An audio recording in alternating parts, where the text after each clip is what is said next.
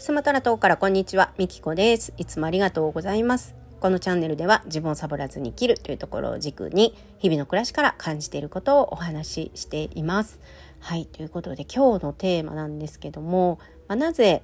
ラジオを毎日配信しているのかっていうところをね、お話ししたいと思います。まあ自分がなぜね、このチャンネルを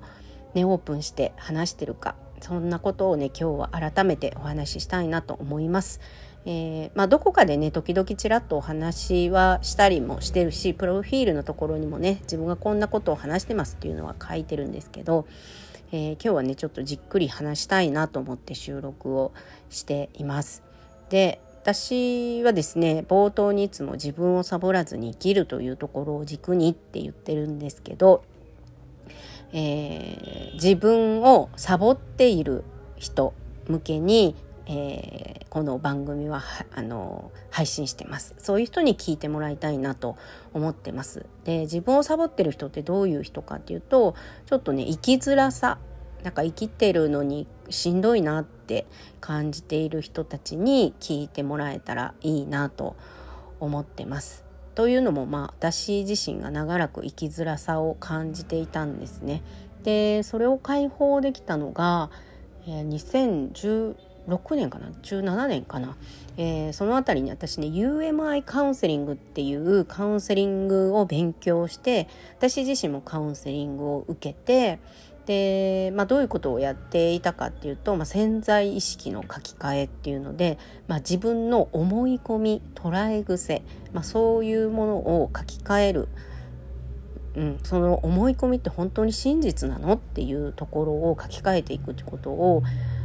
すごくやったんですよ。でそうすることによってあの最近よく話してるあの無常識っていうねあの状態に自分が慣れてようやくね本当に物事がニュートラルに見れるようになって、えー、だいぶ昔の収録ですけど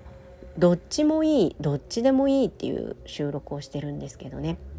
本当に今はあのー、こうしなければならないっていうのが自分の中でなくなってこう随分楽になったんですよね。うん、なのでまあ私のこの番組を通じてなんかねみっこさんの話を聞いてたら自分のこう縛られてた思い込みみたいなのがどっかに行っちゃったみたいなねそんな風になってもらえればいいなと思って配信をしております。日本でね生きづらさを感じてる人ってすごく多いんじゃないかなと、えー、思ってるんですよね。で例えば、まあ、最近もなんか変な犯罪が起きてましたけど、まあ、誰でもいいから殺したかったみたいなああいうのって本当に心の闇を抱えてるんじゃないかなと思うんですよね。まあ、どういう闇を抱えているかはねあの本人にしかわからないと思うんですけどあのいろんなこう常識に縛られたり縛られるっていう今言い方をしてますけどね自分が縛ってるんですけどね本当はね。うん、でそういういろんなことにこうがんじがらめになってあの自分で自分の首を絞めて苦しんでいるっていうのが現実なんですけど、まあ、私自身がねそうだったんででもあの囚われている時っ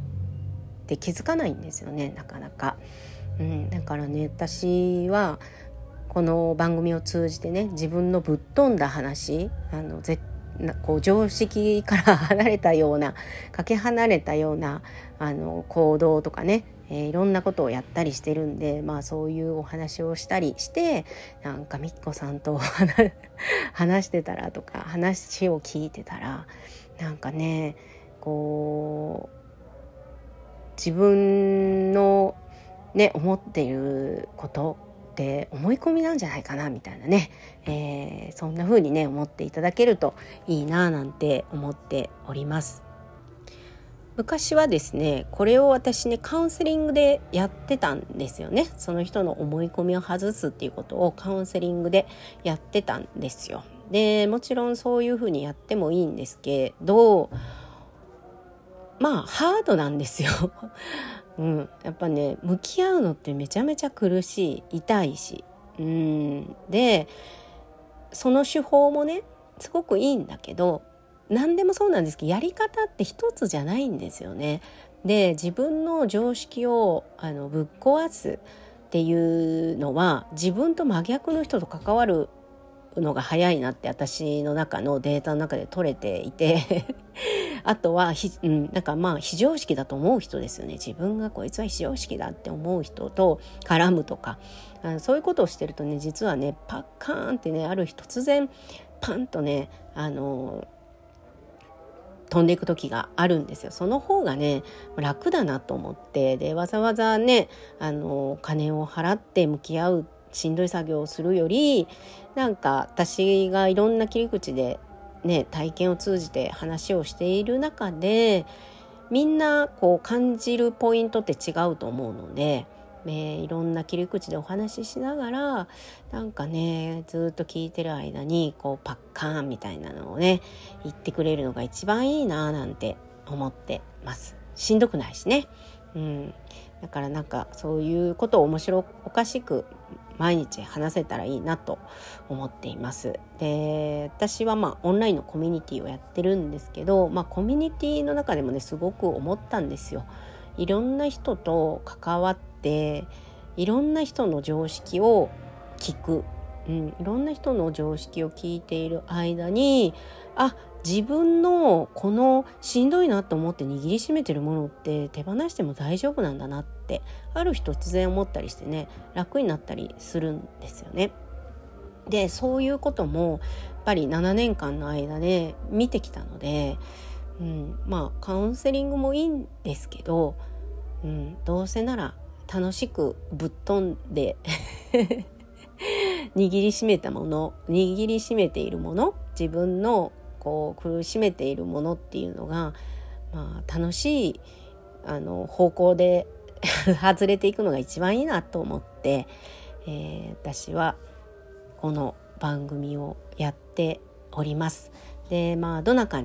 かにね、まあ、どんな影響があったかっていうのは今のところは分かりません。でもなんか聞いて心に響いたとか涙が出たって言ってくれている人がいるので過去にもね、えー、その収録上げてます。うん、なんか心に響いて涙が出た。涙が出たっていうのはきっと何か自分の中に響くことがあって、えー、浄化してるんですね。涙っていうのは浄化なんで、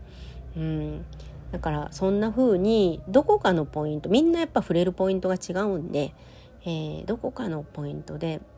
こうグッときたりとか、あのー、してもらえたらいいなと思ってます。はい、なので、あのー、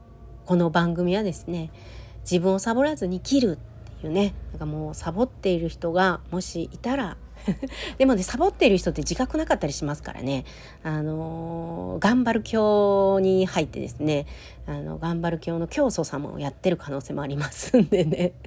私なんてほんとその典型的だったんで頑張る教のね教祖を長らくやってましてですね。もう頑張ってることが美徳だぐらいな感じでね。で何回も強制終了になって、えーまあ、鬱になって引きこもりになったりとかね、まあ、そういうことを重ねてきてあようやく自分の行きたい方向といつも真逆に行ってたんだって親の期待に応えようとか世間の期待に応えようとして真逆に行ってだから頑張らないと力が出なかったんだっていうのにね気づいたんですよね。で今はもう頑張る今日から脱退しましたんで今は何教ですかね。まあとにかくあの自由に自分のやりたいこと好きなことしかやらないという、えー、もと生きていってそれでも大丈夫だよと、うん、好きなことしかやってない、えー、そうやって生きてきてるけどこうやって元気に楽しくやってるよっていうのをまあ皆さんに配信をを通じて言っているという感じになります。はい。ということで最後までお聴きいただきありがとうございました。もしね、あのお悩みを抱えている人、こう頑張る教の教祖様だなって、この子はもう頑張りすぎてるなって、うん、そのうちポキンといくんじゃないかなとか、えー、生きづらさを抱えている子いるなって思ったら、えー、番組をねシェアしていただけると嬉しいです。最後までお聴きいただきありがとうございました。